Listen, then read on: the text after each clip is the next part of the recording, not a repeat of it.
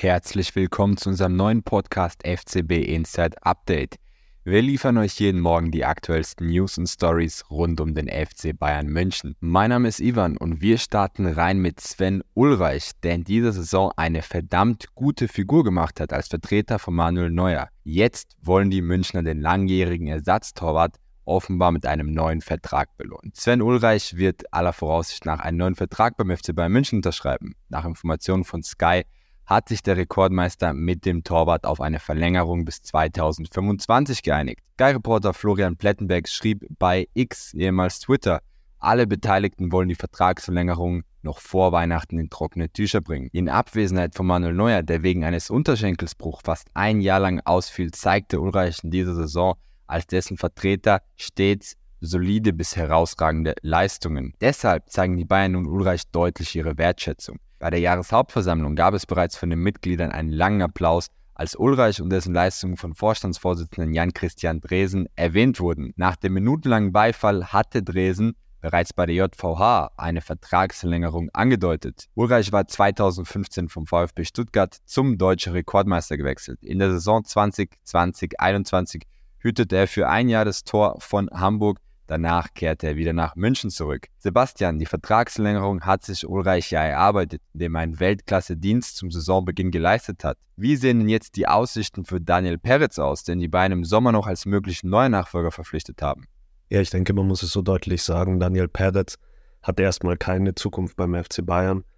Ich sage ganz mit Bedacht erstmal, weil es könnte ja jetzt eine Laie geben die ist im Gespräch nächsten Sommer. Ich denke, jetzt braucht man ihn erstmal noch als dritten Torwart. Aber im Sommer sollte er sich dann was Neues suchen. Die Situation war einfach eine andere, als er geholt wurde. Da hat man die Sorge gehabt, dass Manuel Neuer vielleicht nicht mehr zurückkommt oder später zurückkommt. Das ist jetzt nicht eingetroffen. Manuel Neuer zeigt gute Leistungen. Mit Sven Ulreich soll verlängert werden.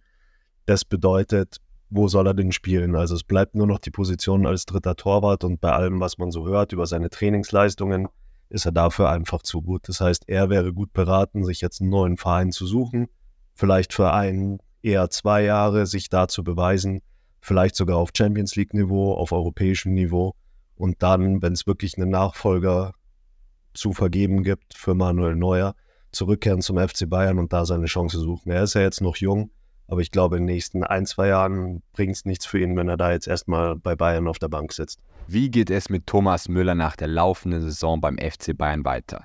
Diese Frage haben sich bestimmt viele von euch in den letzten Wochen gestellt. Zuletzt machten ja Meldungen die Runde, wonach Müller eventuell im Sommer 2024 seine Fußballschuhe an den Nagel hängen könnte. Das bekräftigten zusätzlich dann noch Aufnahmen und Infos, wonach Müller derzeit von einem Kamerateam begleitet wird und eine Doku über seine Karriere und sein mögliches Karriereende dreht. Doch, wie die Sportbild jetzt berichtet, hat Müller eine Grundsatzentscheidung getroffen. Er möchte seine Karriere nicht vor 2025 beenden. Im Gespräch mit dem Blatt sagte Thomas, dass er auf jeden Fall über 2024 hinaus ein Jahr weiterspielen möchte. So ist zumindest sein jetziger Plan. Thomas selbst sagt, dass er noch sehr viel Spaß auf dem Platz hat und hofft, dass die Fans das genauso sehen. Müller, der seinen Stammplatz beim deutschen Rekordmeister verloren hat, ist aber nach wie vor nicht wirklich glücklich mit seiner Rolle als Edeljoker, akzeptiert dies aber. Dass es mich ärgert, wenn ich nicht auf dem Platz stehe, ist klar. Wir haben aktuell bei uns in der Offensive fast ein Überangebot an Qualitätsspielern. Da muss jeder mal schlucken, betonte dieser. Vertraglich ist Thomas Müller noch bis zum 30. Juni 2024 an die Beine gebunden. Konkrete Gespräche zwischen dem Club und Spieler gab es bisher noch nicht. Doch auch da soll sich laut Bildinfos was bewegen, denn die beiden planen in den kommenden Wochen erste Vertragsgespräche mit dem Urbayer aufzunehmen. Jetzt interessiert uns natürlich auch hier die Einschätzung unseres Experten. Sebastian, was glaubst du, wie geht es mit Thomas Müller weiter? Ich bin mir ziemlich sicher, dass es für Thomas Müller beim FC Bayern weitergeht. Da wird man sich schon einigen. Die Zitate von ihm gehen ja jetzt auch in die Richtung, er will auf jeden Fall weiterspielen. Er sagt nicht so klar beim FC Bayern, aber er will noch mindestens ein Jahr machen wo soll er denn da jetzt hingehen? Also es gab jetzt die Geschichte, dass Manchester United wohl letzten Winter angefragt hat, nochmal bei Thomas Müller. Aber ich glaube, das wird jetzt auch so gestreut, um dann noch ein ganz gutes Gehalt fürs nächste Jahr beim FC Bayern rauszuschlagen. Ist ja klar, irgendwelche Teams werden ihn schon wollen. Es gäbe bestimmt auch die Möglichkeit, nach Saudi-Arabien zu gehen. Vielleicht findet sich auch noch jemand in der Premier League. Aber warum soll Thomas Müller jetzt nochmal für ein Jahr oder für zwei Jahre zu Manchester United wechseln? Der ist so verwurzelt hier in München, der will die Rekorde brechen, der kann da zum absoluten Rekordspieler jetzt werden. Und auch die Bayern haben ja noch Verwendung für ihn. Er ist so eine Identifikationsfigur, er ist ein Urbayer. Er ist auch so wichtig in der Außenwirkung, ist wichtig für die Talente, die da sind, für die Integration.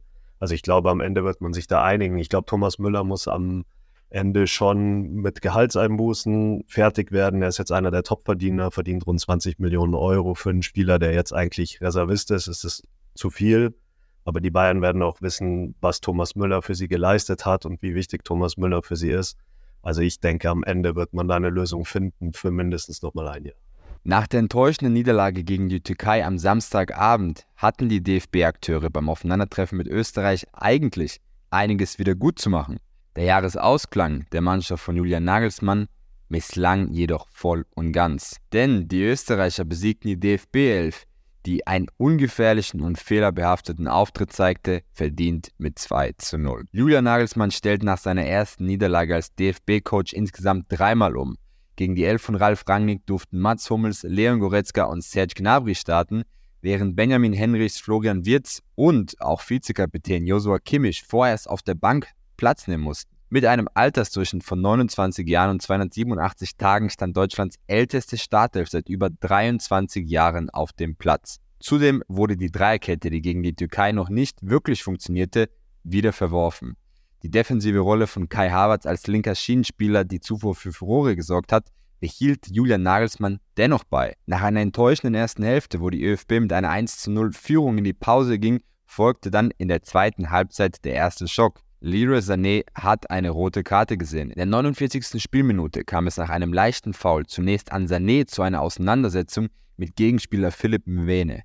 Sané sprang vom Boden auf, schubste Mwene mit einer Hand am Hals, mit der anderen im Gesicht nach hinten. Das Ergebnis glatt rot für Sané. Einen gebrauchten Abend hatte zudem Josua Kimmich. Wie bereits erwähnt, musste der Bayern-Star erstmals auf der Bank Platz nehmen. Laut Bundestrainer Julian Nagelsmann war das eine taktische Variante mit Blick auf die EM 2024, denn er wollte die nötige Variabilität seiner Mannschaft testen. Aus Sicht von Nagelsmann ist Goretzka im DFB-Team die defensivere Option im Mittelfeld der DFB-Auswahl. Das waren die aktuellsten Meldungen hier bei FCB Inside Update. Für noch mehr Bayern News und exklusive Einblicke hinter die Kulissen Besucht gerne unsere Website oder folgt uns auf unseren Social Media Kanälen. Vielen Dank fürs Zuhören.